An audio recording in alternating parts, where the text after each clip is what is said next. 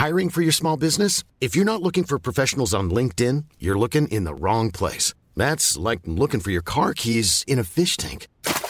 LinkedIn helps you hire professionals you can't find anywhere else, even those who aren't actively searching for a new job but might be open to the perfect role. In a given month, over 70% of LinkedIn users don't even visit other leading job sites. So start looking in the right place. With LinkedIn, you can hire professionals like a professional. Post your free job on linkedin.com slash people today. Cuanto más humanos somos, más vamos a valer en el futuro y nuestro éxito depende de ese equipo humano con inteligencia artificial. El liderazgo comienza con la capacidad que tenemos de liderarnos a nosotros mismos. Es tomar control de lo que podemos tomar control. Es entender que tenemos un potencial gigante. Es decidir que la suerte se mueva en nuestro favor. En el podcast Liderazgo Hoy sabemos que si queremos lograr algo grande en la vida, necesitamos de otros. Necesitamos liderar, influir, inspirar, transformar. Es entender que la vida no es sobre mí, sino sobre nosotros. Es convencerse de que al frente de nosotros tenemos una gran aventura, algo que nos llama, que nos enciende el corazón y nos dice que allá afuera hay algo grande, esperando a que le digamos sí. Y que el éxito es inevitable. Bienvenido y bienvenida al podcast Liderazgo Hoy con Víctor Hugo Manzanilla. Los mejores días de tu vida están al frente de ti.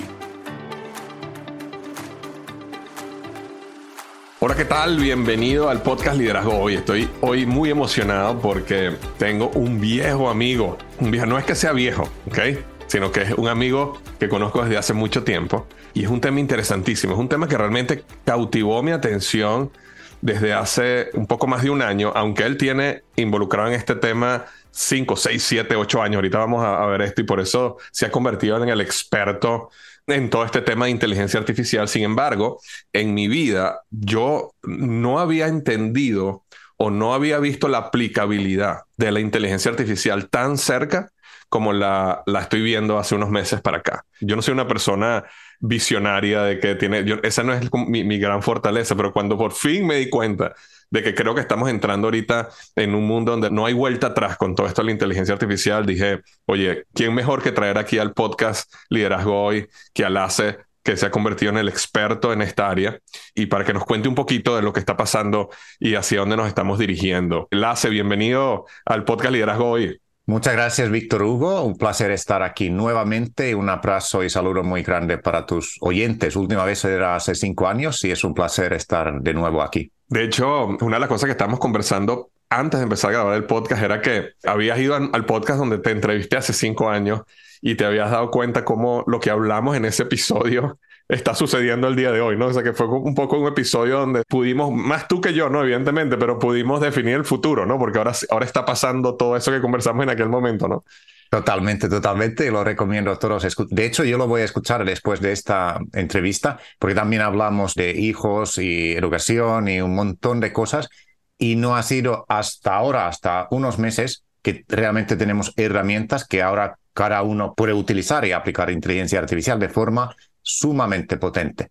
Claro, claro. Bueno, vamos a, vamos a comenzar por el principio. Yo sé que en el episodio lo hablamos mucho más a detalle, pero quizás de una manera la hace sencilla. ¿Qué es inteligencia artificial para las personas que por primera vez están enfrentando este concepto? Vale, una manera muy genérica, porque me gusta dar estas explicaciones como macros que todo el mundo puede entender, es una manera donde usamos algoritmos y usamos como ordenadores para analizar datos y en base de ese análisis las máquinas pueden tomar decisiones que son un poco similares que seres humanos. Lo que pasa es que podemos escalar esto hasta infinito, ¿no? Entonces, si tú, Víctor Hugo, estás analizando una hoja Excel y números, quizás puedes hacer eso, no sé, puedes hacer una hora, dos horas, tres horas, ya, tú tienes que tomar una pausa. Pero máquina puede hacer eso un año, dos años, tal, no, no, no va a tener que tomar pausas y podemos escalar un montón de cosas. Un ejemplo, ¿cuál es de esto? Es muy importante recordar, y ahora hablamos de inteligencia tradicional, lo podemos llamar, lo que yo hablaba en este libro, por ejemplo, hace cinco años. Y es cómo funciona.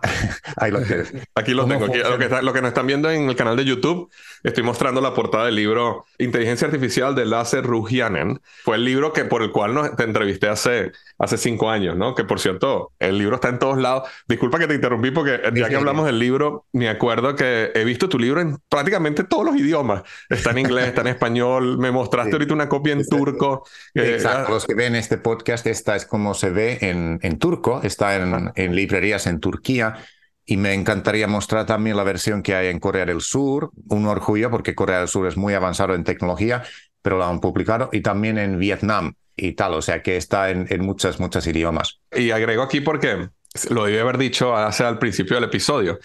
Para las personas que nos están escuchando, Lasse es una eminencia en este tema, ¿ok? Eh, no solo, como vieron el libro Inteligencia Artificial, que yo lo entrevisté hace cinco años, está en todos los idiomas que puede existir, sino constantemente veo a Lasse dando conferencias en Europa, eh, aquí en Estados Unidos, en Latinoamérica, en el Oriente Medio. O sea, te has convertido como en esa figura experta donde las empresas y las organizaciones te llaman para, porque eh, lo que nos está pasando a todos ahora, especialmente a los empresarios, los emprendedores, los negocios y los gobiernos, es que habíamos escuchado de todo esto, pero ahora es como que ya está encima de nosotros y necesitamos, eh, ven y explícanoslo, ¿no? Explícanos qué está pasando y cómo podemos aprovecharlo, ¿no?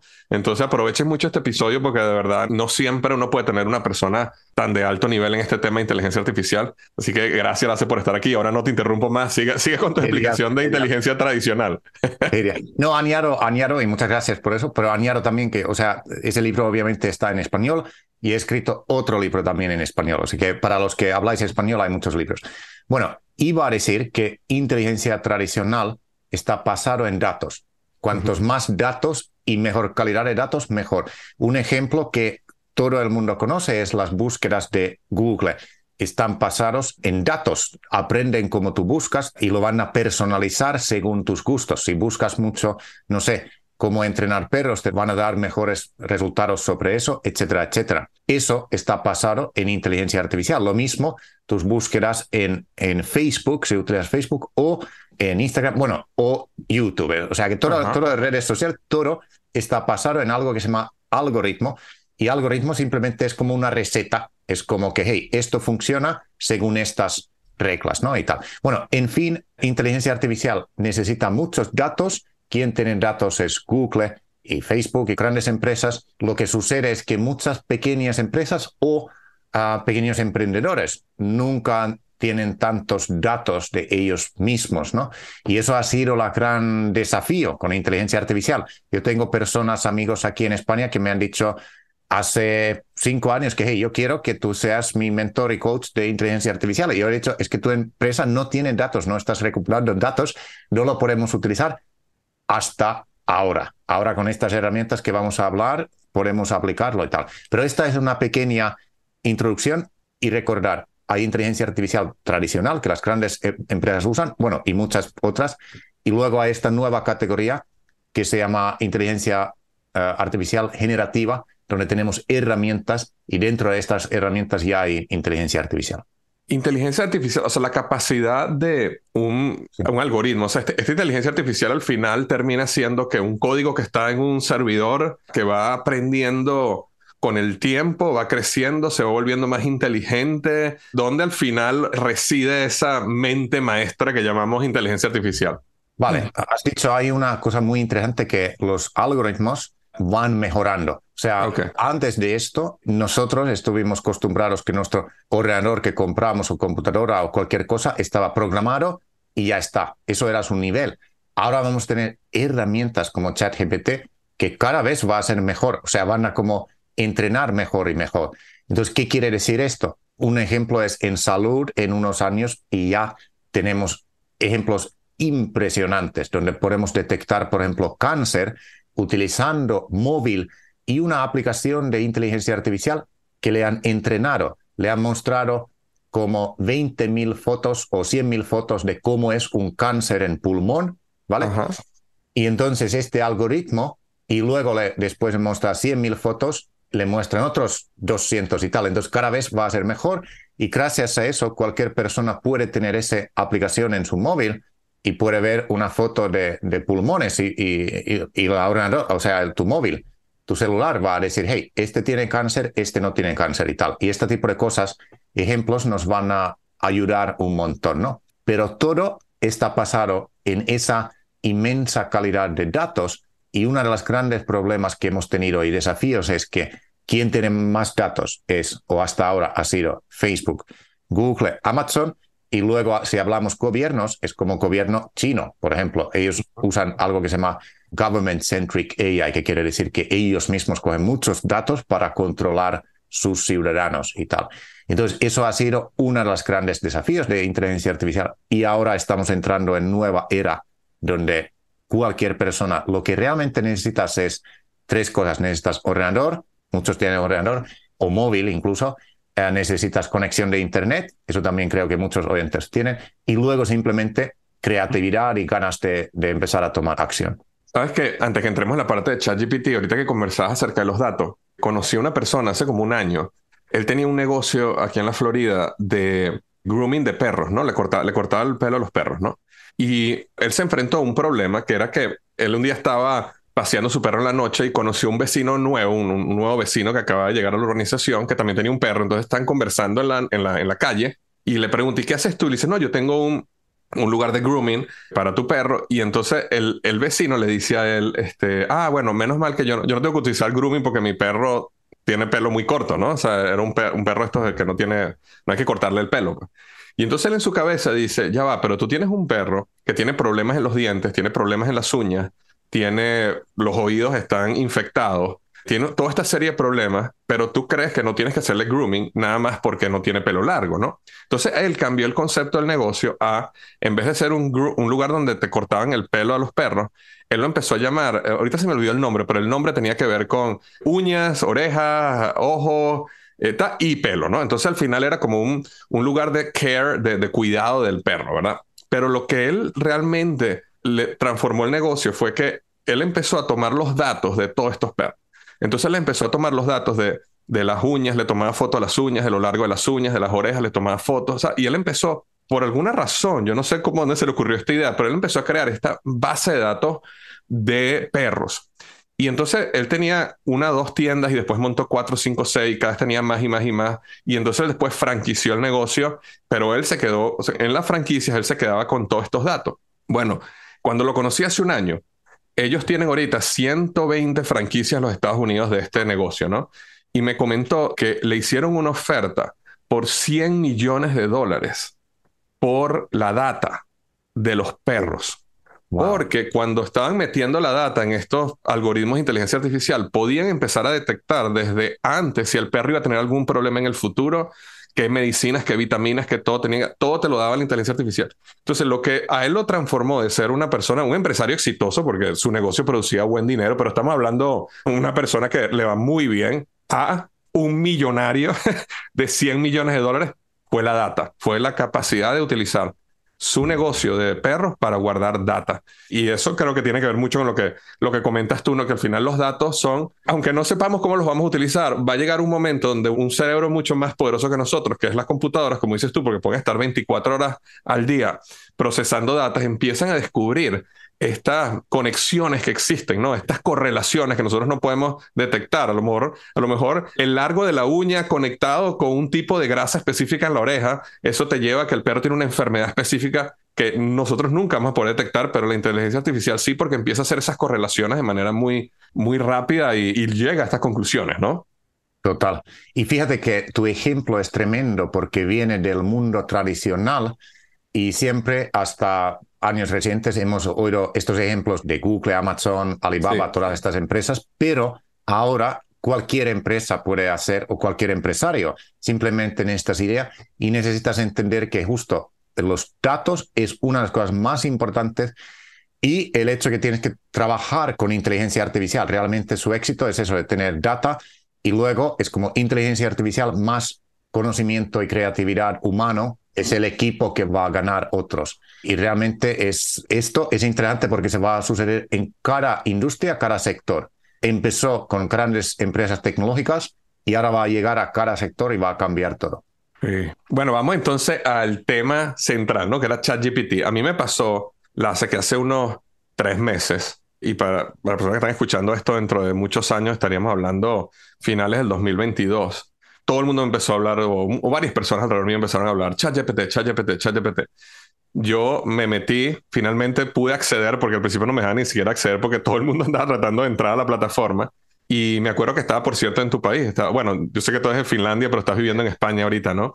Estaba yo en Barcelona con mi familia tomándome unas vacaciones y me logré acceder y empecé a jugar con la herramienta y me dejó anonadado. O sea, me acuerdo haber colocado, escríbeme la historia de Venezuela, porque, por ejemplo, la historia de Venezuela, donde soy yo, ha tenido unos cambios políticos importantes y situaciones súper difíciles en los últimos años. Entonces yo, yo le digo, mira, explícame la historia de Venezuela, hazme un ensayo, me acuerdo de, creo que eran 500 palabras sobre la historia de Venezuela.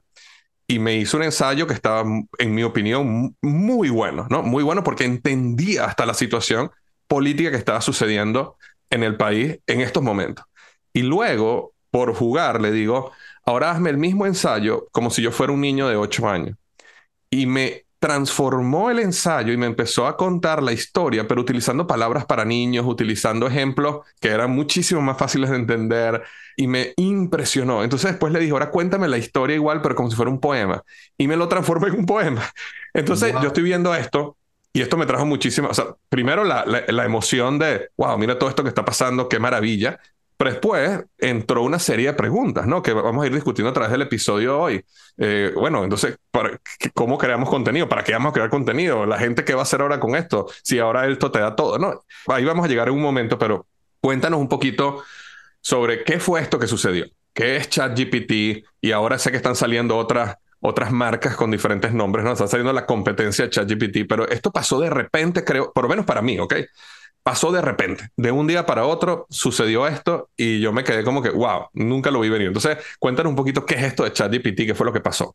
Genial. Y por cierto, acuérdame que luego volvemos a tu ejemplo porque hayas hecho un una cosa que mucha gente, muchos usuarios no hacen y en este podcast queremos también compartir mucho de cómo cada persona puede hoy mismo sacar muchísimo valor. Entonces volvemos a eso. Entonces ChatGPT empezó más o menos 2016, 2017, al mismo tiempo que estaba yo escribiendo mi libro de IA, que por cierto en un primer libro menciono la empresa OpenAI, se llama OpenAI y simplemente era un non-profit, imagínate, o sea, era una no, empresa non-profit. Primero, ¿Y sabes quién está, de, o una de las personas que estaba detrás de todo esto? Uno que está en noticias todavía, Elon Musk. Ah, sí. sí, sí, sí. Entonces, una de las razones era que Elon Musk, que por toda la polémica y tal, es una de las personas que más sabe sobre inteligencia artificial. Entonces, porque realmente Tesla es una empresa de inteligencia artificial. Simplemente hacen coches y, su inteligencia artificial viene el formato de coche, pero es inteligencia artificial. Entonces, Elon Musk en 2016 más o menos se dio cuenta que eh, la empresa más potente de inteligencia artificial era Google y que Google no estaban poniendo suficiente énfasis el tema de qué tan peligroso es inteligencia artificial si no lo cuidamos si no tenemos algún tipo de regulación, solamente estaban lo que se dice Profit Center AI, que hacemos AI para cualquier cosa mientras ganamos dinero o nuestra acción sube. Esto era Google antes, ahora han cambiado y están intentando hacer muchas cosas. Bien, entonces Elon Musk junto con uh, Reeve, el fundador de LinkedIn y muchos más, dieron muchísimo dinero a esta empresa de Sam Altman, que viene de Silicon Valley, es un crack también, él era una de mis eh, inspiraciones para escribir este libro, vi muchas sus charlas en, YouTube y tal. Entonces se crea esta empresa de non-profit para ir más rápido que Google, para hacer, o Google o gobierno de China o lo que sea, para hacer cosas como que, y, estar preparados para cosas como que antes que sus, sucedan, etcétera, ¿no? Y en este camino, cuando haces inteligencia artificial muy grande, y ahí hicieron varias pruebas, y en mi libro lo menciono, que para eso lo que necesitas es un poder computacional sumamente grande. No puedes usar tu MacBook Pro o el mío. Necesitas data centers impresionantes. Y esos data centers vinieron de Microsoft, hicieron un acuerdo con Microsoft, porque sin eso o lo haces o no lo haces, ¿no? Entonces, por eso Microsoft sale mucho en las noticias y, uh, el chat GPT va a estar integrado en todo lo que hace Microsoft, todos sus productos. Bien, Hicieron esto, hicieron primeras pruebas y tal, y desde entonces lo han estado desarrollando eso y muchos otros productos que van a lanzar en futuro Por eso yo recomiendo a todos entender que esta es una parte de inteligencia artificial. Hay muchas otras que nos van a ayudar a, tener mejores negocios. Y luego, curiosamente, hace como un año y medio, de repente lo cambiaron para for profit empresa, entonces una empresa normal, y se estima que van a facturar un montón en breve, o sea, va a ser una empresa más importante del futuro y tal. Y lo que ha sucedido ahora es el verano pasado, ellos lanzaron algo que se llama Dalet 2. No sé si has probado eso, que pues... Ah, nunca has probado. Nunca he probado eso. Cuéntanos. Bueno, lo podemos poner como link en el show notes y tal. Simplemente son herramientas donde tú escribes algo como, como hazme una foto de una, por ejemplo, centro de Miami. Entonces, inteligencia artificial le han entrenado 100.000 fotos de cómo es centro de Miami y te hace una foto según lo que tú escribes. Cuanto más específico lo que escribes, mejor foto, ¿no? Entonces, esto es darle dos de OpenAI y luego unos, unos investigadores fuera de OpenAI lanzaron otro proyecto que se llama Mid Journey, que es aún mejor y funciona de misma manera. Es primero gratis y luego pagas, pero puedes crear cualquier imagen que quieras en el mundo, pasado en el texto que le das. Y este texto se llama prompt muy importante palabra porque lo volvemos más adelante. Por ejemplo, si yo, esa, es la, eso es cuando yo había escuchado que alguien le decía, por ejemplo, hazme el logo de una empresa, por ejemplo, voy a lanzar una compañía y dice, oye, hazme un logo de una empresa que vende productos de comida eh, ketogénicos. Y, y, entonces esta inteligencia artificial o este software, como lo llamemos, te, te crea el logo, te crea una imagen. También había escuchado que había gente que decía, hazme una, un dibujo de Picasso, pero en, vez de que sea, hazme un dibujo de Picasso, pero que sea mi cara eh, eh, con estilo de Picasso. Entonces te hace esa, esa, obra de arte, ¿no? Eso es lo que había. Ok. Ah, había escuchado gente jugando con estas ideas, pero nunca lo, he, nunca lo he utilizado. Ok, perfecto. Y lo importante aquí es entender que ahora lo que usamos es inteligencia generativa, ¿vale? ¿Qué quiere decir? Son herramientas muy bien enterados con algoritmos impresionantes y poder computacional impresionante y nosotros los usamos. Pero hasta ahora, hasta verano pasado, no teníamos eso. Teníamos inteligencia tradicional, que normalmente eran grandes y medianas empresas los podían utilizar. Entonces, ahora llega el momento, y según, según muchos informes es así que OpenAI está mirando esta gran boom que sale en redes sociales y todos los sitios, dicen que, wow, esto de darle dos, que eran de ellos, y su competencia Midjourney es increíble y luego viene una tercera que se llama Stable Fusion, que también todo esto es como open source, cualquier puede usar y tal. Entonces, todas esas herramientas generan un boom y la gente dice, esto es increíble, y deciden lanzar lo que es uh, ChatGPT en uh, noviembre de año pasado, la primera versión. Y primero, fíjate que ellos en la oficina pensaron que no lo lanzamos, no estamos todavía convencidos, esto no es tan bueno, y dijeron que la, la respuesta de las personas que lo usan han sido, wow, si ahora mismo hay más gente buscando ChatGPT en Google que buscan, por ejemplo, Bitcoin o que buscan Kardashians o buscan cualquier cosa. Es Se convirtió en la número uno. Número uno. Increíble. Y lo más, otro detalle, cuando yo empezaba a seguirlo, otro detalle era interesante que nunca antes había visto tantos expertos de inteligencia artificial que yo había referido, por ejemplo, mis libros, decir que esta herramienta es impresionante, ¿sabes? Porque a veces como personas de la calle o nosotros dicen, hey, esta para editar imágenes, decimos, esto está muy bien, pero los, los cracks, los expertos, dicen que no, eso no vale para nada. Pero esto era la primera vez que todos tenían como, estaban en mismo nivel, misma herramienta, y los que han sido 20 años los mejores de, del mundo de inteligencia artificial dijeron, esto es impresionante herramienta y yo mismo en mi casa digo, esta es impresionante herramienta. Eso se llama democratización de inteligencia artificial que ha sucedido ahora y lo que va a suceder en unos meses es que vamos a ver dos cosas. Gente que lanzan negocios muy, muy rápido o escalan su negocio muy, muy rápido o hacen algo nuevo, proyecto que no podemos ni imaginar gracias a ChatGPT o otras herramientas y al mismo tiempo vamos a ver sectores como asesorías, abogados, tal, que van a tener despidos. Cientos de personas, miles de personas tienen que ir a la calle si no aprenden a utilizar esta herramienta. Entonces vamos a tener grandes, grandes, gran, gran impacto en nuestra sociedad y por eso yo digo que, creo que lo digo en el libro, que aprender inteligencia artificial, y lo dijimos en el primer episodio, creo, es lo mismo que aprender a leer, leer y escribir, ¿sabes? Hace 150 años, las personas que sabían leer ellos podían ir a la universidad, podían avanzar, los que no tenían que trabajar en el campo. Y ahora tenemos lo mismo, lo mismo va a suceder. Yo, me imagino tratando de llevarlo a una situación del día a día, ¿no? Em, por ejemplo, digamos que tú tienes dos empleados. Yo trabajé en Procter Gamble, por ejemplo, y digamos que en P&G tienes dos empleados y ambos tienen que preparar una presentación sobre para analizar el lanzamiento de un producto que hicieron hace unos meses. Entonces vas a tener el empleado que va a ir por el camino normal, como, como iba yo, ¿no? Que era que me descargaba toda mi data, me ponía mis tablas de Excel, analizaba todo, escribía mi, mi one pager, mi, una página con el resumen de todo. Y digamos que eso me tomaba una semana de trabajo duro poder hacer todo este análisis y presentarlo a los directores, ¿no? Vas a tener otra persona que quizás, y aquí es donde te pregunto, no esto es más que una afirmación, una pregunta, va a meter todos estos datos a lo mejor en un chat GPT o en algo, o en algo similar, o le va a pedir a chat GPT que le haga el análisis, que le escriba, y a lo mejor él al final hará los retoques, lo, lo pulirá, ¿no? Para que sea más, más real, pero a lo mejor lo que a mí me toma una semana, a esta persona le puede tomar 30 minutos. Entonces, en un mundo corporativo de alta competencia, por ejemplo, como el que yo viví en Procter Gamble, definitivamente una persona que el jefe le diga, mira, necesito un análisis de esto, y en 30 minutos tiene un análisis fantástico, versus el otro que se tarda una semana. Y muy probablemente el análisis no va a ser tan poderoso porque nuestra mente no tiene la capacidad de hacer ese análisis tan, y esas conexiones tan fuertes como la puede hacer la inteligencia artificial.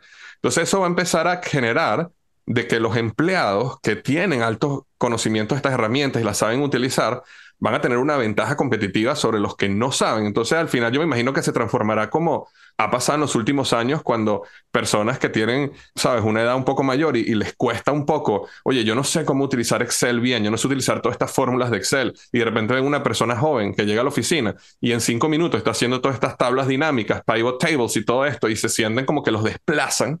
Me imagino que esto también sucederá ahora con todas estas herramientas de inteligencia artificial, ¿no? Exacto. Y voy a añadir una cosa. En el ejemplo que tú has dado es muy bueno y ahí podemos ver como crecimiento o mejora incremental, ¿no?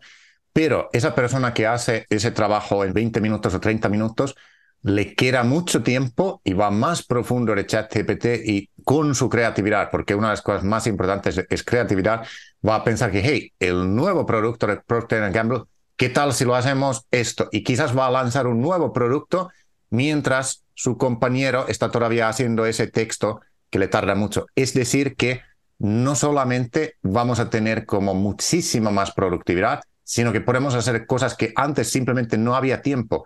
No había tiempo y no había creatividad para eso, porque ChatGPT también te da ideas creativas. Puedes decir, hey, invéntame un nuevo producto en, eh, sobre golf o lo que sea y te da ideas y puedes empezar a desarrollar esas ideas y mejorarlo, ¿no? O sea que está muy bien. Y quizás quiero añadir otro ejemplo. Ahora hay mucho debate en el mundo de educación, donde yo también llevo años dando cursos, eh, en mis cursos, en mis clases. Mm, la gente tiene que aprender cómo usar ChatGPT y antes de ChatGPT, que es la versión 3.5, antes usamos 3.0 y también ya con eso la gente estaba muy, muy animados, pero ahora aprendemos eso. Y yo digo que, porque gente dice, hay en Estados Unidos hay, hay zonas, creo que en Los Ángeles lo ha hecho, o San Francisco ahora en algunas zonas de escuelas públicas, que hey, no puedes usar ChatGPT. Por una parte lo entiendo porque es un choque tan grande para los, para los profesores y el mundo de educación lamentablemente tiene muy pocos fondos mundialmente y no pueden como contratar un experto a decir, hey, y dar formación para los profesores. Lo que necesitamos es formación para profesores. Bien, entonces, ejemplo es un niño que aprende como solo intentando memorizar un montón o un niño que aprende con ChatGPT, que es su, su asistente gratuito, que incluso hoy en día tú puedes aprender una idioma nueva con ChatGPT. Entonces, la diferencia es lo mismo que teníamos quizás hace 50 años cuando vinieron calculadores en clases de matemáticas había profesores que dicen, hey, calculadores, ahora nadie va a saber matemáticas porque tenemos esta máquina donde pones esto y te lo dice. ¿Y cuál era el resultado? El resultado era que los niños sabían mejor matemática, podemos ir al otro nivel. Y esto es lo mismo con, con ChatGPT, vas al otro nivel. Entonces, volviendo a tu ejemplo, las empresas pueden ir al otro nivel, pero yo digo que estamos todavía en principios y 90% de las empresas fuera del sector tecnológico no entienden cómo utilizarlo y, no, no pueden ver que puede aumentar tanto su productividad y sus resultados. Vamos a hablar entonces cómo podemos hacerlo. Para las personas que nunca han usado ChatGPT, te voy a decir lo que yo me enfrenté cuando lo vi, ¿no? Finalmente me metí, yo les voy a dejar en, en las notas del podcast o si lo estás viendo aquí en YouTube, aquí en las notas del episodio, te voy a dejar el enlace para que puedas ir a ChatGPT. Yo lo que me enfrenté fue a una barra, como lo que es Google, ¿no? Una, una barra donde tú escribes lo que tú quieras. Y eso fue, así fue como me lo enfrenté inicialmente.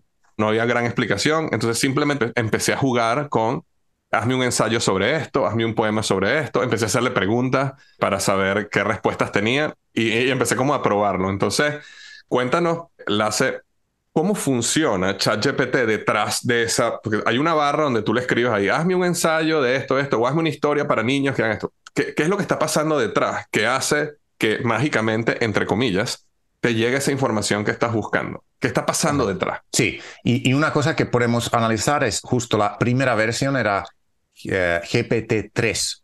Y yo también llevo utilizando a través de unas herramientas como desde que, desde que vino. Entonces, GPT-3, antes de esto también había varios varios como modelos de, lenguaje muy, muy potentes como, como Google y tal, pero esto de GPT-3 era primero muy potente. Y realmente, cómo ha sido entrenado, podemos analizar que es casi todo el contenido que encuentres en Internet está en esta máquina, ¿vale? Esa es la versión 3.0. Pero lo increíble que tenemos ahora es que han ido de versión 3.0 a versión 3.5 y 3.5 sabe codificar y programar.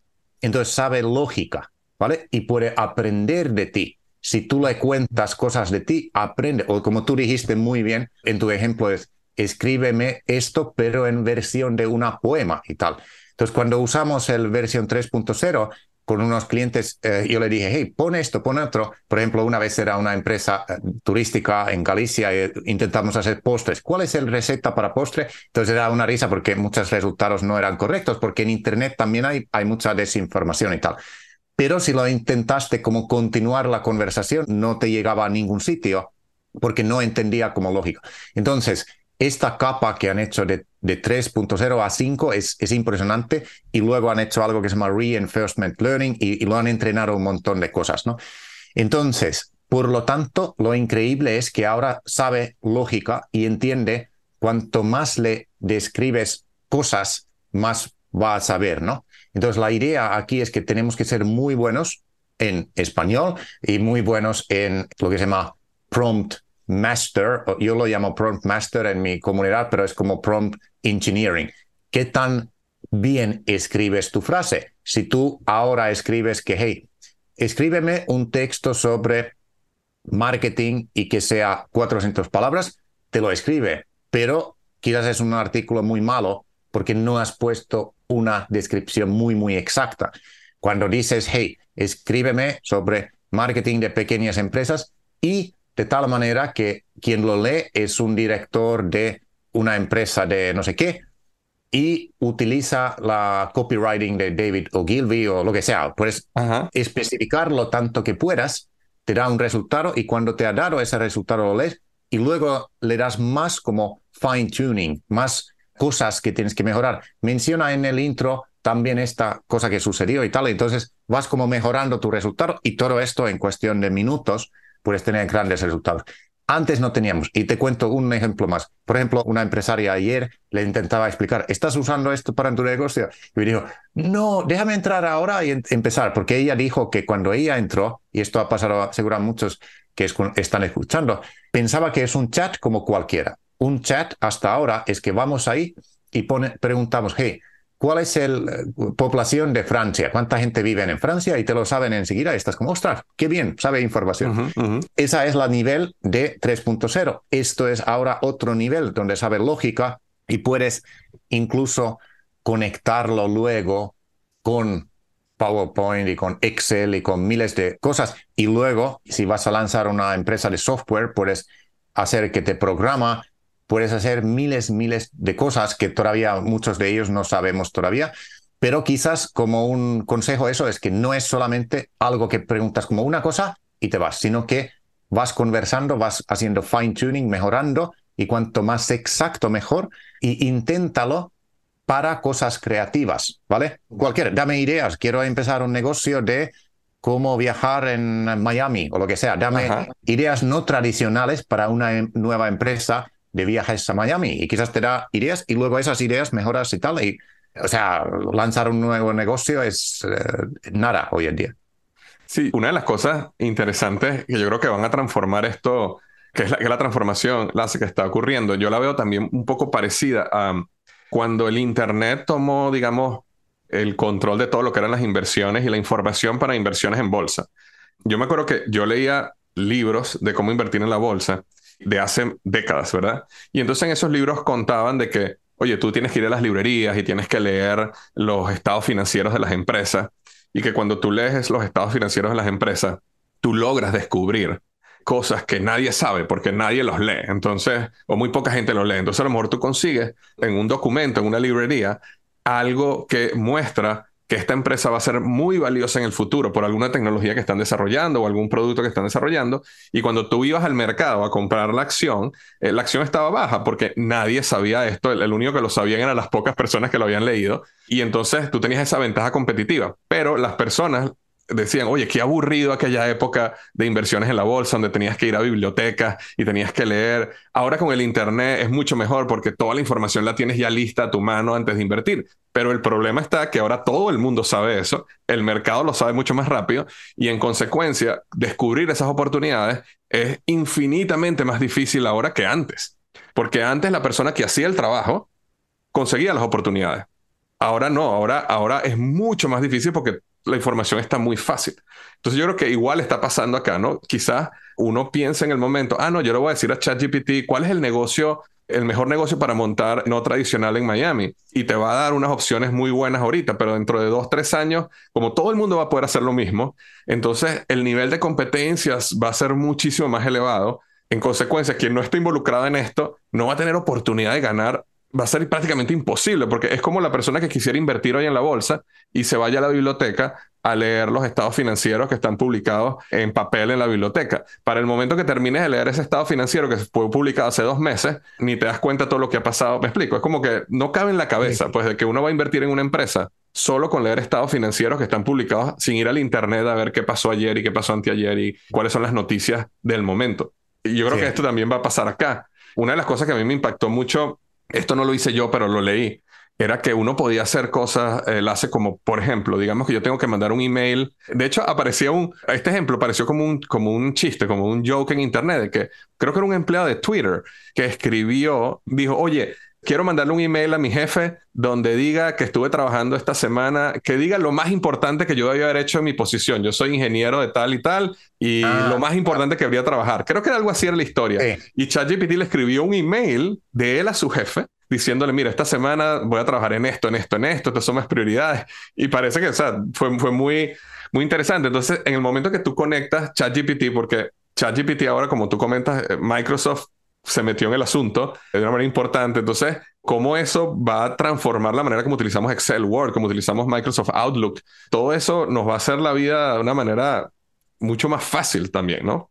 Totalmente. Y quiero destacar lo que antes hablamos, es que hasta ahora, como seres humanos, estamos acostumbrados a mejoras incrementales. Es como que, ah, mi empresa ha aumentado facturación 15% o 20% tal, y esta tecnología es un poco mejor que antes y tal, pero gran desafío con inteligencia artificial, y lo menciono en el libro, es que va creciendo exponencialmente y no tenemos suficiente tiempo para prepararnos, ¿no? Como emprendedores o como sociedad. Tendríamos que realmente tener como tres años para prepararnos a ChatGPT y estas cosas, y luego cuando viene, estamos, todo, todo el mundo están preparados. ¿Por qué? Porque en este año, ahora tenemos ChatGPT 3.5, vamos a tener versión 4.0, que es muchísimo mejor y conozco a algunos finlandeses que lo han utilizado. Y luego Google va a lanzar su propio, y de hecho puede ser que Google lanza dos competencias, Alibaba ya está lanzando lo suyo y luego vendrán muchas otras herramientas. O solamente en este año vamos a ver un crecimiento exponencial. Y quizás volviendo a, a nuestro primer podcast, lo que aquel entonces hablamos es que hay que ser más humano, ¿no? Entonces hay que tener más ideas creativas y casos de uso. O sea, dos cosas que tienes que saber para ser muy bueno con ChatGPT y aumentar negocios es uno, pensar tú los casos de uso donde podemos utilizarlo y luego hacer los prompts, que es como que cómo luego. O sea, primero es qué y luego cómo. Y esa es esta diferencia de, de ser mejora incremental a mejora exponencial, ¿no? Eh, eso va a ser impresionante en, en los siguientes meses. Digamos que la, la, parte ahora que no se ha descubierto es en todas las oportunidades donde ChatGPT nos podría agregar valor. Ahorita mucha gente está jugando con ChatGPT, ¿no? Cuando yo me meto en ChatGPT y coloco, hazme, una, hazme la historia de Venezuela como si fuera un niño, eso es un juego. Yo no, yo no voy a publicar un libro de eso ni nada, ¿no? Pero casos de uso, es decir, cómo nosotros creativamente pensamos dónde podemos incluir ChatGPT o esta tecnología en nuestras vidas y en nuestros trabajos para ganar esta ventaja competitiva. Bien sea cuando voy a escribir un resumen de un proyecto para mi jefe o para mi equipo, cuando voy a escribir un email específico, cuando quiero analizar data que me está llegando de clientes míos.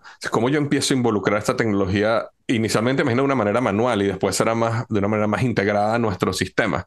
Ahí es donde te refieres tú que cuando hablas de casos de uso. Sí, y quizás un consejo para todos los que escuchan es simplemente lo puedes preguntar a ChatGPT. Puedes decir, explicar.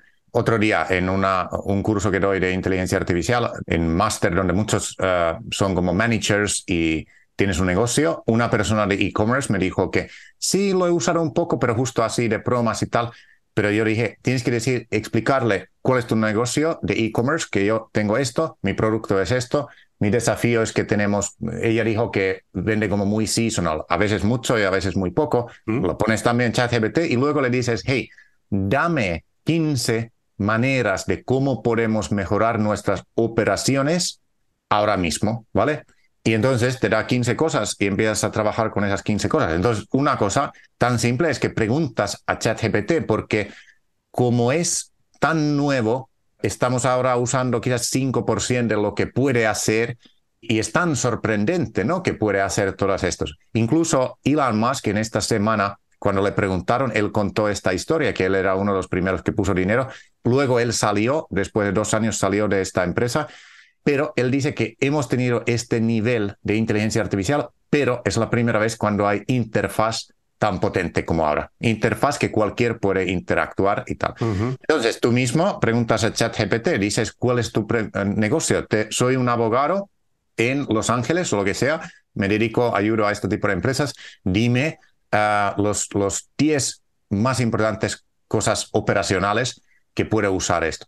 Y quizás para los uh, oyentes también, esto es primera vez que podemos usar inteligencia artificial que nos genera resultados en el mismo momento, o sea, en, short term, en corto plazo. Hasta ahora, todos los proyectos que yo, por ejemplo, he estado involucrado o dado cursos, es empezar un proyecto de inteligencia artificial, siempre ha sido seis, seis meses.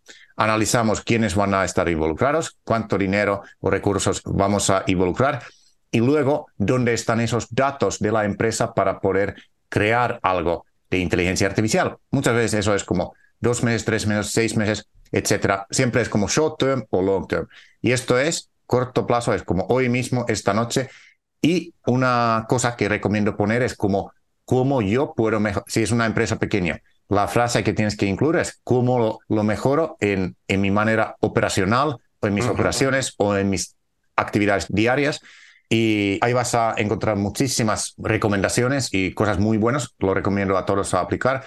Y realmente es todo lo que es rutina o repetición, podemos poco a poco empezar a darlo a ChatGPT. Una pregunta la hace yo como creador de contenido, ¿no? Yo hace, eh, tengo ya una década trabajando en mi blog, antes se llamaba liderazgoy.com, ahora es victorhugomanzanilla.com, pero y yo creaba contenido, artículos y eso, y ese, y una de las maneras que mi marca creció fue por, por todo lo que es SEO, ¿no? La gente buscaba ciertos temas, mi blog aparecía, algunas de esas personas les gustaba mi contenido, empezaban a seguirme y esa fue una de las maneras que que yo construí mi negocio y mi marca. ¿Qué pasa? El proceso en que la gente busca ahorita, la manera como yo lo veo es, digamos, yo quiero hacer una receta para hacer una paella. Entonces yo voy a Google, ¿verdad? Y pongo receta para paella. Se me van a aparecer, digamos, unos 10 resultados. Bueno, van a aparecer miles, pero digamos, la primera página me van a aparecer 10 resultados.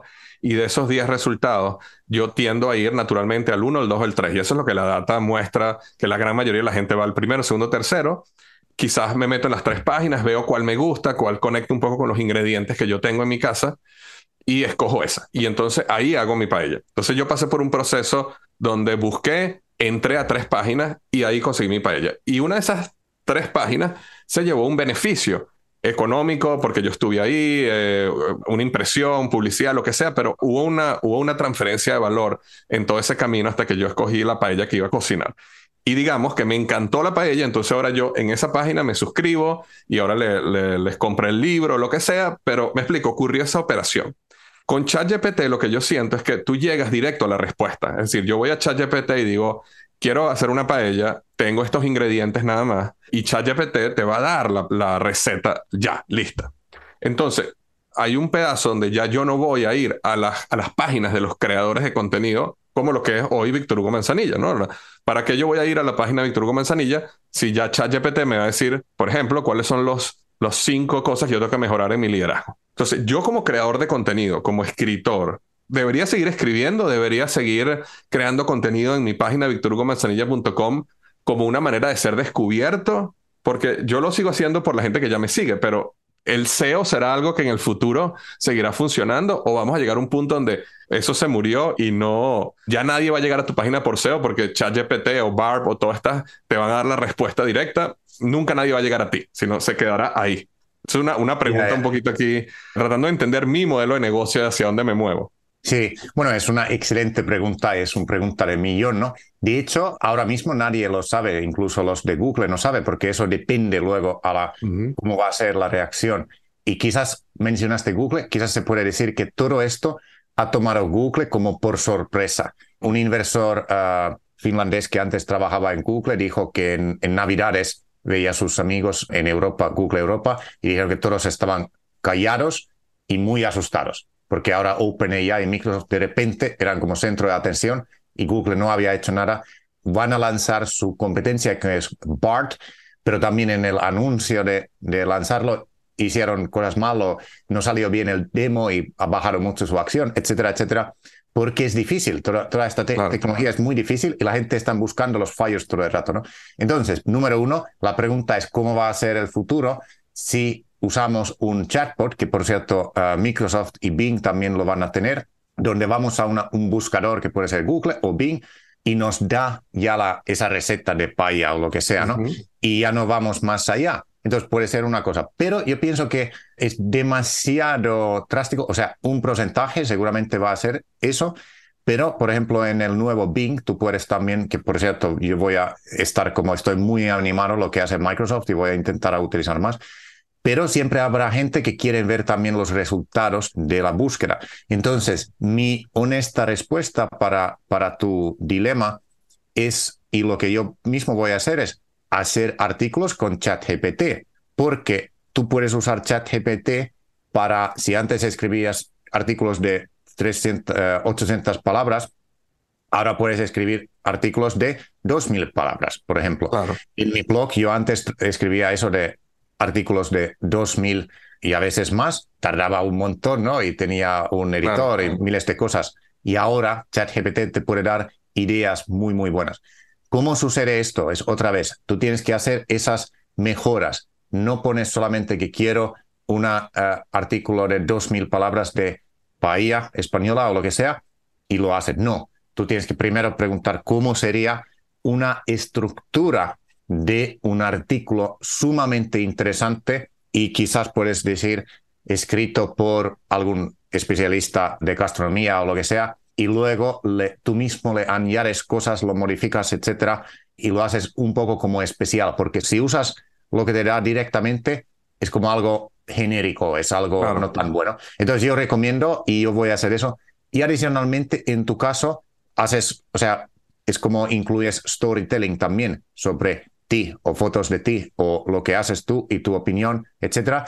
Y eso lo hace más como Víctor Hugo, ¿no? Eso lo hace más interesante porque mientras hay, hay muchos más que quizás hablan de la misma cosa, pero no tienen esas fotos, vídeos tuyos, no tienen, ¿sabes? Eh, es solo texto y ya está.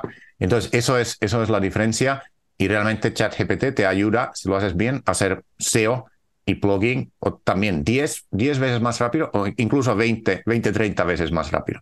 Claro, claro. Sí, yo creo que, yo creo que hay un cambio que va a ocurrir, Lasse, interesante acá, porque O sea, por un lado tienes el creador de contenido, el que escribe, ¿verdad? Que es una persona, como dices tú, yo estoy de acuerdo y viene de la frase que tú dijiste hace cinco años en el episodio cuando, cuando grabamos, que era volverse más humano, ¿no? Entonces, ¿cómo tú, ¿cómo tú tomas, digamos, un resultado que te da ChatGPT de algún tema y lo haces más humano? Le agregas tu historia, le agregas tu foto, le agregas tu punto de vista. Yo creo que eso es como humanizar el artículo o la pieza de contenido y eso es súper importante. Por otro lado, tienes el lector, ¿no? Siempre va a haber el lector que quiere leer las 2.000 palabras y se va a meter y va a leer el artículo palabra por palabra, pero también vas a tener el lector que va a utilizar ChatGPT para resumir el artículo que tú hiciste, ¿no? que, es un poco lo que vi un demo de vi un demo de Microsoft Outlook donde le llegaba un email donde tenía un attach, eh, tenía anexado una los resultados de la compañía y creo que eran como 16 páginas. Y entonces él le ponía ahí en el chat GPT de Outlook, le decía, eh, resúmeme este, este, este artículo. Y entonces el mismo chat GPT te decía, bueno, las siete cosas que tienes que aprender de esto son 1, 2, 3, 4, 5, ¿no? Entonces ya tú tienes un summary, ¿no? Que nos lleva nuevamente al mundo superficial en que estamos viviendo, ¿no? Yo creo que en todo lo que es consumo de contenido nos hemos vuelto cada vez más superficiales. Por eso es que la gente se pone horas y horas en TikTok, porque ahora la gente no quiere ver un documental serio, profundo de un tema, o no quiere leer un libro, o no quiere ver ni siquiera un video de YouTube de 25 minutos de un tema. Prefieren ir a un súper, súper, súper, súper resumen que te hace un influencer en TikTok. Porque, porque en 60 segundos te dice, cree uno, ¿no? Te dice todo lo que aparece en un libro, ¿no? Y aquí estoy pensando en voz alta, ok, no, no, esto no está preparado, estoy pensando a la vez que hablo, que es que yo creo que nosotros como seres humanos, ahí es donde vamos a empezar a diferenciar un poco y yo creo que va a haber una gran parte de la población que se va a sumergir en la superficialidad y van a utilizar quizás herramientas como ChatGPT para continuar esa vida superficial. Es decir, ah, yo voy a hacer resúmenes de libros, yo voy a leer nada más. Ah, ChatGPT, resúmeme esto. ChatGPT, que es lo más importante que tengo que aprender de esto. Lo cual en algunos casos te va a dar eficiencia, pero vamos a perder profundidad. Y la gran pregunta es, ¿existirá un negocio ahora o una oportunidad grande a ese vacío de la, de la gente que realmente ama la profundidad? O sea, esa ese mastery que habla Robert Greene, o sea, esa experticia en un tema, leerte un libro de 300 páginas en vez de que ChatGPT te lo resuma en 300. ¿Sabes? Yo creo que hay, un, hay todo un movimiento de, interesantísimo en este mundo donde cómo nosotros podemos aprovecharlo para salir adelante. No está escrito, es simplemente empezar a pensar, ¿no? Y empezar a cuestionar y empezar a ver dónde se va a empezar a mover la gente.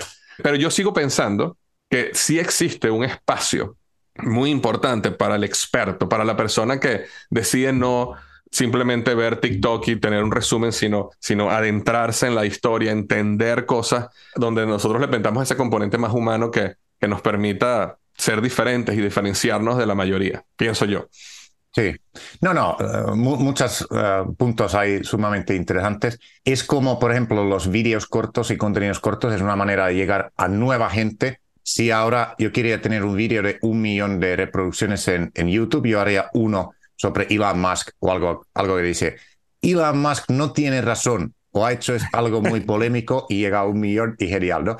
Y es muy corto, ¿no? Eso llegas a nuevo público, pero luego, una vez que ese público te sigue, hay mucha gente que quiere lo de mastery, también un vídeo, grabación de un webinario o lo que sea de 40 minutos y tal, porque siempre va a ser gente que quieren aprender cosas y para eso necesitas ver esos vídeos más largos. Entonces necesitamos como, como las dos cosas. Pero tu, tu comentario es muy relevante porque lo malo de la tecnología se dice que siempre cuando viene una nueva tecnología perdemos algo humano de nosotros, ¿no? Y hay mucha gente joven que están como adictos a ese screen de TikTok o de Instagram que todo el rato cambia, cambia, cambia y que por ejemplo, por eso no quiero mostrar a mi hijo eso, ojalá en muchos, muchos años, porque yo prefiero que él está haciendo lo de deep, ¿no? Donde tú haces cosas, puedes eh, justo enseñar cómo ser un experto de pilates o lo que sea, y haces un vídeo eh, de una hora y ese vídeo sigue ahí para siempre.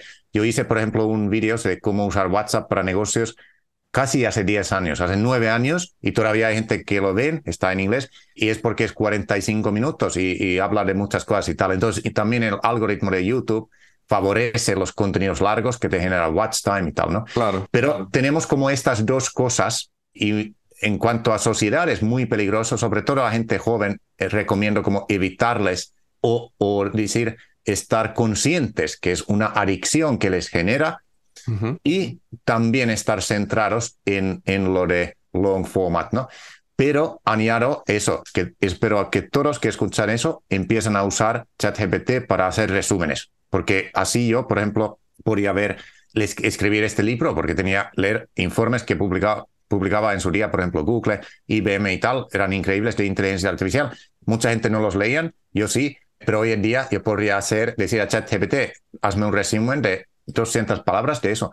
Y también así puedes, no sé, empezar un nuevo hobby, tener mejor relación con tu pareja, pasar más tiempo de calidad con tus hijos y puedes aprender nuevas cosas. Como mencionaba antes, ChatGPT, si lo usas bien, te puede enseñar cómo hablar francés. O puede ser que, no sé, o si tu hijo quiere aprender finlandés, le preguntas cómo uno que habla español e inglés, cómo puede aprender finlandés. No lo recomiendo, ¿eh? que es muy difícil idioma. Pero dando como ejemplo, porque ChatGPT nunca te va a decir, o sea, no, no, no, va a ser como un profesor que se aburre si haces errores, etcétera. Lo puedes hacer hasta eternidad y tal. Claro, claro. Sí, no, es súper interesante. Estoy de acuerdo contigo de que, que una, una de las cosas que, que yo creo que ChatGPT, yo creo que la parte donde has dado el clavo aquí, Lace, y es, quizás una de las partes que quiero reforzar para que la gente se lleve, es que dentro de ChatGPT se va a crear una experticia humana de cómo usar ChatGPT mejor. Entonces, ahorita estamos al nivel muy básico, pero yo creo, a lo mejor mi predicción es incorrecta, pero yo creo que aquí en unos años vamos a tener un, digamos, yo soy un consultor experto de ChatGPT donde una empresa me va a contratar a mí para yo guiar a la empresa en cómo integrarlo y cuáles son los prompts correctos, porque yo tengo la expertise. Entonces, ¿qué pasa? Yo como humano, una empresa me va a pagar 20 mil, 30 mil, 100 mil dólares para que yo vaya y yo les diga a ellos cómo hacer, cuáles son los prompts correctos para maximizar la respuesta, porque donde yo creo que se va a crear la experticia y donde el valor va a estar creado es en esa, o sea, tenemos ChatGPT en un lado, ¿verdad? Y tenemos el problema en este lado, ¿no? Que queremos resolver. Bueno, tiene que haber un humano aquí en el medio que es el que transforma este problema de alguna manera y se lo traduce a ChatGPT para que él te dé la solución o te ayude, lo que sea. Entonces va a haber un gran número de personas que van a usar GPT de manera superficial. Sí, hazme un resumen, hazme esto, escríbele un email al jefe, pero se van a ir desarrollando estos expertos que son los que al final yo puedo contratar en mi empresa y decirle, mira, ¿cómo escribo? ¿Cuál es el prompt que tenemos? Es como, es como el coder, o sea, exactamente igual que hoy, yo tengo que contratar un coder porque yo no sé programar para yo hacer un software para mi empresa. Entonces, yo tengo que contratar a alguien que sabe ese lenguaje. Y esa persona me cobra mil, dos mil, diez mil, cien mil, un millón, ¿verdad? Porque es la persona que sabe el lenguaje. Yo creo que los coders del futuro van a ser las personas que son capaces de escribirle a ChatGPT de una manera que logran traducir el problema, el problema que tienes en tu empresa, lo que tú le estás diciendo a él o a ella, ella lo logra traducir en ese lenguaje que ChatGPT va, te va a dar la respuesta que tú estás buscando. Entonces ahí es donde yo creo que se va, van a ser una oportunidad de negocio inmensa, ¿no crees tú? Total, total. Y para entenderlo de otra manera, es como que nuestro futuro depende que también hablamos o escribimos a la inteligencia artificial, a una máquina o una herramienta. Y eso está garantizado. Podemos volver aquí dentro de cinco años para hacer siguiente podcast y podemos ver qué tan cierto era eso, pero ya digo en siguiente Navidad, o sea, ya va a ser una cosa que la gente que sabe comunicar con herramientas de inteligencia artificial van a tener una ventaja competitiva tremenda, tremenda, tremenda. Y ahí, por ejemplo, os cuento que ayer mismo vi que en Estados Unidos actualmente se busca lo que se llama prompt engineer, que es una persona que mm. sabe escribir bien estos prompts y el sueldo era como 70 mil al año y tal. Y todas las empresas, todas, todas lo van a necesitar. Y luego yo estoy, siempre he sido muy animado de ayudar como gente ser consultores, primero consultores de social media, que hice esa formación hace, hace como 12 años y en los últimos cinco años he dado muchas conferencias de inteligencia artificial y tengo muchas personas que han estado en mis charlas o en diferentes business schools. Y muchos de ellos han dicho que yo quiero ser consultor de inteligencia artificial. Y yo he dicho, genial. Y la única cosa que se podía hacer hasta ahora era hacer plan estratégico para una empresa de cómo usar inteligencia artificial. Y eso estaba muy, muy potente. En todos mis cursos lo hicimos, pero no generaba como resultado inmediato que puede ser ChatGPT.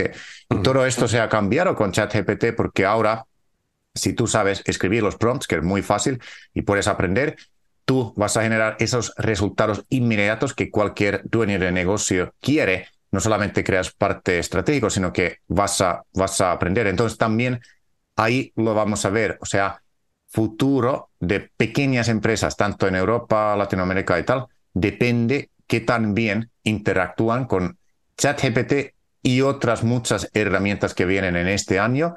Y para eso muchas veces necesitan ayuda. Esto también es una gran oportunidad de negocios porque hay mucha gente que aquí han hecho cosas para empresas, les ha ayudado en social media. Es lo mismo, ayudas, te pagan mensualmente, tú les das cursos de cómo usar esto o lo que puedes centrar es solamente en su YouTube. Cómo mejorar los títulos de YouTube. Pones el título en ChatGPT y dices, ¿cómo mejorarías este tu título? Luego lo pones en su canal. La descripción lo mismo. Esta es descripción para una empresa tal. Dices a ChatGPT, te lo mejora y puedes ser como YouTube Manager utilizando ChatGPT y cobrando dinero de las empresas locales o pequeñas que no tienen ni idea cómo hacer esto y no tienen tiempo muchas veces, ya, ya están suficiente con sus dolores de cabeza y problemas que tienen. Eso es una manera. O luego puede ser Instagram Master utilizando lo mismo. O puede ser un master o manager de su email o sus textos. Por cierto, un ejemplo que también animo a todos que escuchan es ir a cualquier página web de una empresa local cerca de tu donde vives, copia y pega su texto de cómo empieza y dile a ChatGPT que esta es una despacho de abogados, por ejemplo, cómo mejorarías este texto para que sea más convincente y más engagement y tal. Y casi siempre ChatGPT lo dice mejor. Para mí es impresionante, ¿sabes? Es como que en el mismo momento podrías ya mandar que, hey, mira, yo recomiendo que pongas este texto en vuestra página y tal. Entonces yo digo que es, es como tú dijiste, sin embargo, vamos a tener como aquí algunos meses que toda esta tecnología llega realmente a estos nuevos sectores y que la gente se dan cuenta que esto no es un chat que preguntas una, una cosa, sino que es una herramienta de crecimiento de, negocio impresionante. Claro, por ejemplo, ahorita que lo mencionas así, a mí me encantaría, por ejemplo, decir, contratar una persona, vamos a ponerle que yo tuviera en mi equipo, porque yo en mi equipo tengo, La agencia que maneja mis redes sociales, tengo copywriters, tengo gente que ayuda con muchas áreas, ¿no? Eh, los landing pages, las páginas de venta, todo esto. Pues imagínate que tú tengas una persona en tu equipo que sea, vamos a llamarlo, un consultor eh, de inteligencia artificial, donde lo único que esa persona hace es ir revisando todo lo que estamos haciendo en el negocio, revisar todas mis páginas, revisar todos mis emails, revisar todos los copies que estamos colocando en las redes sociales y haciendo los prompts. Y para las personas que, que han escuchado la palabra prompt mucho en el podcast, me dice, ¿qué es lo que se refiere con prompt? Se refiere a qué escribes en esa barra, qué le preguntas a ChatGPT para que te responda, ¿no?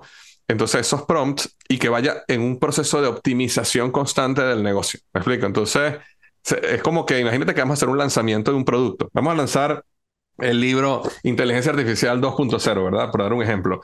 Entonces tenemos todo nuestro plan de lanzamiento y en ese proceso del plan de lanzamiento hay un momento en la mitad donde llega este consultor de inteligencia artificial y revisa todo nuestro plan, nos mejora los copies, nos, ayuda, tú sabes, a, es un rol que 100% veo que sería parte del equipo. Así que yo pudiera tener una persona del equipo que es el, el AI consultant o expert, que es el que nos ayuda a, traducir todo eso. Una pregunta, lo que tú has estado haciendo en este tiempo es entrenando, creando estos consultores. ¿Eso es lo que estás haciendo? Ahora mismo, con la llegada de este noviembre, con la llegada de nuevas, estas herramientas donde los datos están ya en el modelo y es una herramienta. Entonces, ahora he empezado, pero tengo mucha gente que han hecho mis cursos o incluso empresas una empresa de Francia que dicen como también tres años que, hey, ¿cómo puedo usar inteligencia artificial? Que me gusta todos tus libros, todo, mm. pero ellos, por ejemplo, es real estate, no tienen datos, no tienen nada, tienen una hoja de Excel de casas que han vendido, pero no tienen datos. Pero ahora ellos pueden ir a ChatGPT y decir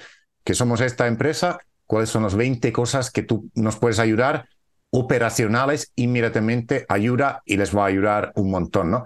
Pero sí, es increíble porque vuelvo a decir que otra cosa que nos sucede es que tú sabes que es ChatGPT, tus oyentes, porque ellos escuchan, buscan cosas, pero la gran mayoría todavía, si tú quitas el sector tecnológico, quitas la gente que hablan de eso de redes sociales, la gran mayoría lo leen en periódicos. Y esto me ha pasado. Yo colaboro con consultoras grandes en Finlandia estoy diciendo, hey, ¿cuándo empezáis a usar esto? Y dice, no, no, tengo tanta prisa con esto y eh, hacemos este proyecto. como que no entienden porque es la primera vez que tenemos una interfaz tan grande. Y por eso esta oportunidad de ser como consultor de IA, o puedes llamar consultor de ChatGPT ahora, dentro de unos meses vienen otras herramientas más potentes y vas a ser siguiente. Y quizás para destacar que por eso recomiendo que todo el mundo tendría que tener ChatGPT abierto por lo menos media hora cada día, porque vas a aprender cosas. Cuando aprendes eso, tú estás mucho mejor para siguientes herramientas que llegan dentro de unos meses. Si empiezas dentro de unos meses, tu competencia ya está en otro nivel y tal, y por eso ah, es, muy, muy emocionante este tiempo. Y nosotros le vamos a dejar el enlace aquí a las personas para que se puedan meter en ChatGPT, porque me imagino que hay gente que nos está escuchando ahorita en el podcast dice, nunca me he metido en ChatGPT, ¿dónde, ¿cómo entro? Yo aquí vamos a darle el enlace para que se metan y puedan empezar a jugar. Pero digamos, Lace, que tenemos personas que nos están escuchando ahorita que dicen, me interesa este tema, quiero adentrarme en este tema, quiero aprender, quizás quisieran convertirse en un consultor de ChatGPT, slash inteligencia artificial. Eso es a lo que tú los puedes ayudar tengo entendido, ¿no?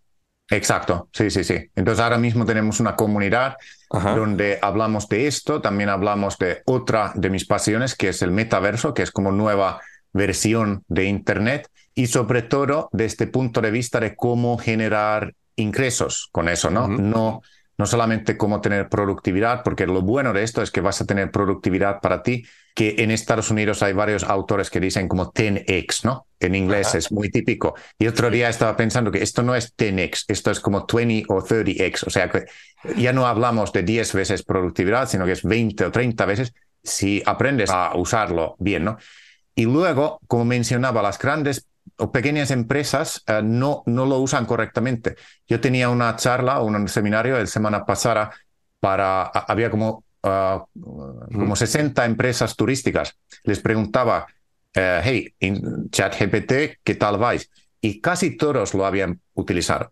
Y luego preguntaba, ¿cuántos de vosotros lo usáis para vuestro negocio, algo para mejorar vuestro negocio? Y como cinco personas levantaron su mano que han empezado a testear. Entonces la gente no lo usan todavía para sus negocios y eso es una de las cosas que me, me apasiona mucho y por eso hemos creado esta nueva formación y comunidad donde animamos a gente a ser consultores de, de inteligencia artificial.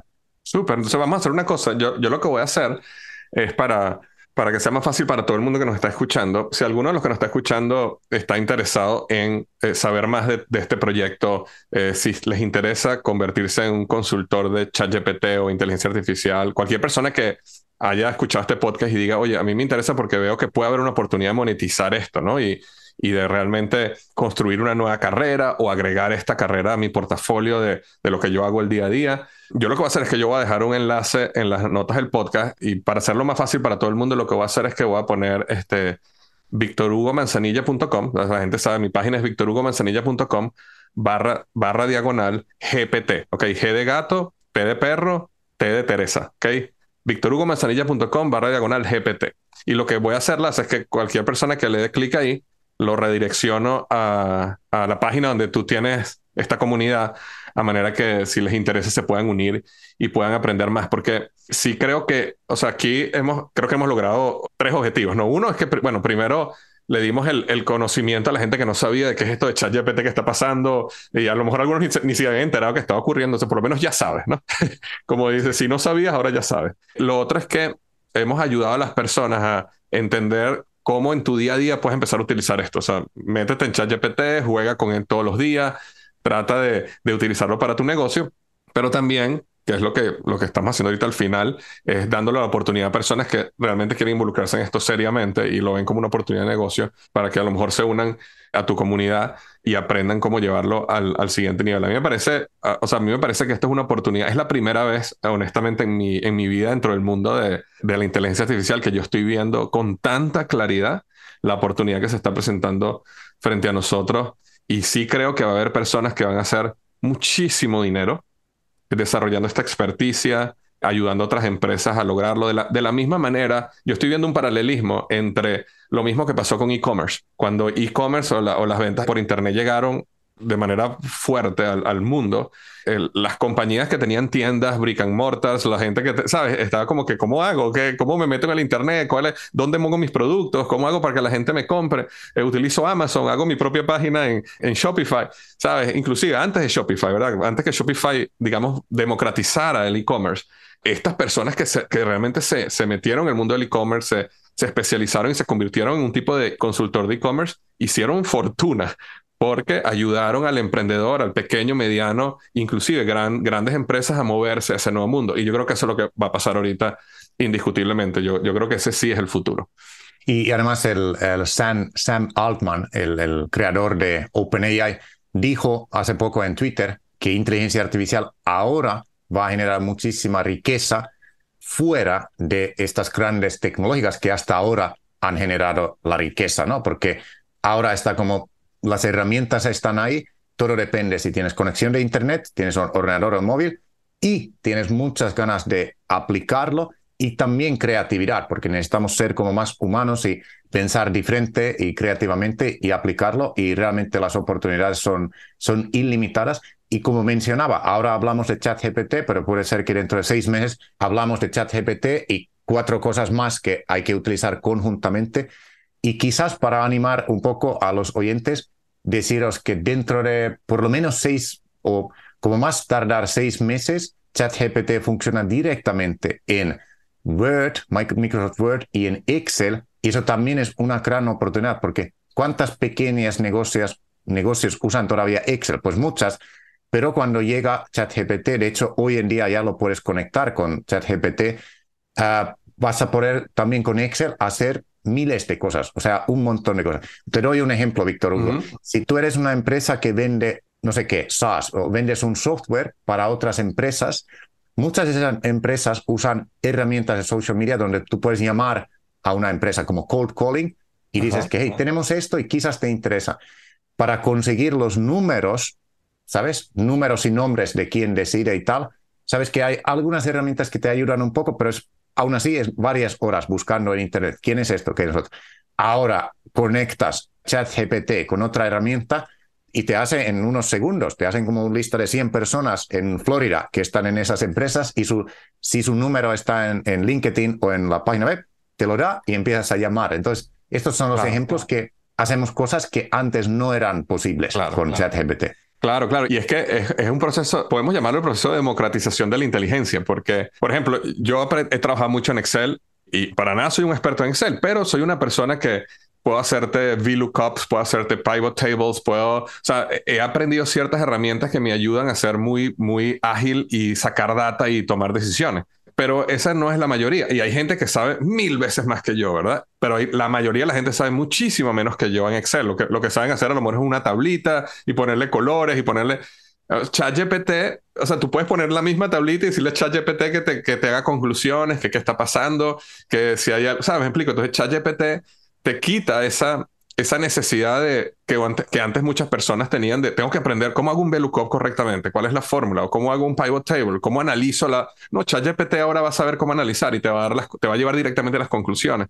Entonces, ¿qué pasa? Una persona que era un experto en Excel ahorita se va a dar cuenta que sus skills ya no son tan valiosos porque ahora ChatGPT tiene esos skills esas habilidades. El que va a ser más valioso es el que puede hacer el prompt correcto, es el que le puede preguntar a Excel la pregunta correcta, o sea, ChatGPT integrado en Excel, la pregunta correcta para que te dé la conclusión que tú necesitas buscar. Todo esto es maravilloso y de hecho podríamos estar hablando por horas de esto, porque también quiero hablar contigo de metaverso, ¿no? Que es un tema que me apasiona muchísimo, pero yo creo que vamos a grabar otro episodio de metaverso para cerrar este con ChatGPT, que, que, que a mí me parece que ha sido un episodio súper completo y de verdad mil gracias, Lace, por, por la oportunidad. Igual les recuerdo a las personas que si quieren conectarse con Lace, con su comunidad, yo voy a dejar en las notas tus redes sociales, Lace, todo para que la gente pueda, pueda conseguirte.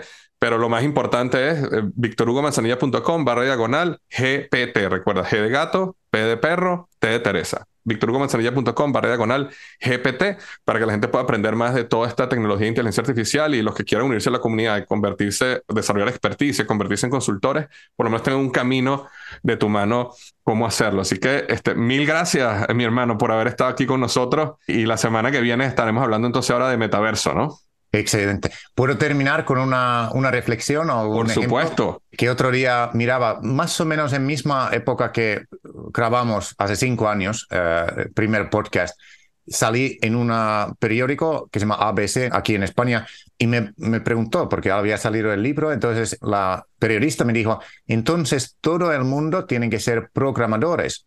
Y yo dije, no. Y luego, pero tu hijo, tienes, justo había nacido, tu hijo sí que va a ser programador. Y yo dije, no, no, no, no va a ser. Entonces, el título de ese artículo salió que no quiero que mi hijo sea como programador porque dentro de 15 años el IA, inteligencia artificial, sepa programar. Entonces era muy curioso verlo ahora porque no era 15 años, era 5 años, porque ahora ChatGPT sabe programar.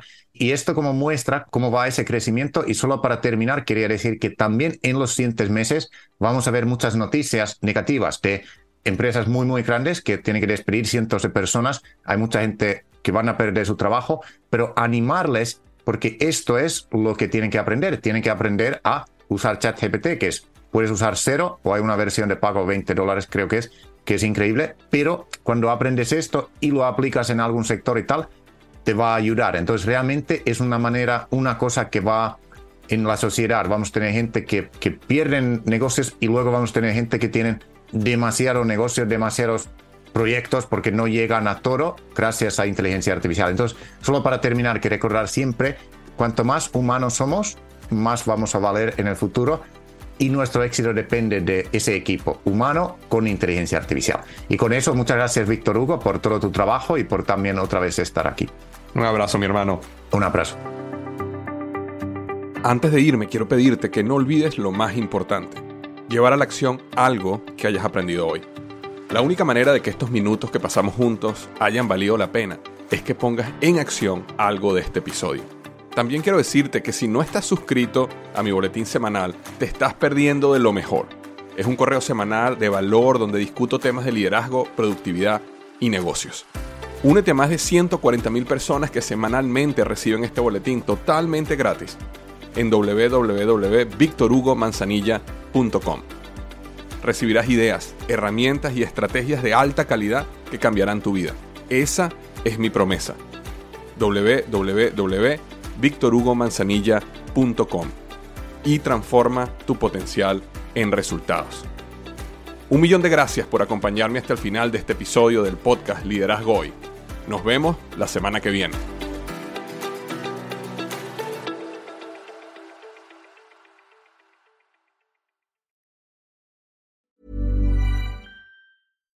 Deserves the best, and there's no better place to shop for Mother's Day than Whole Foods Market. They're your destination for unbeatable savings, from premium gifts to show-stopping flowers and irresistible desserts. Start by saving 33% with Prime on all body care and candles. Then get a 15-stem bunch of tulips for just $9.99 each with Prime. Round out Mom's menu with festive rosé, irresistible berry chantilly cake, and more special treats. Come celebrate Mother's Day at Whole Foods Market.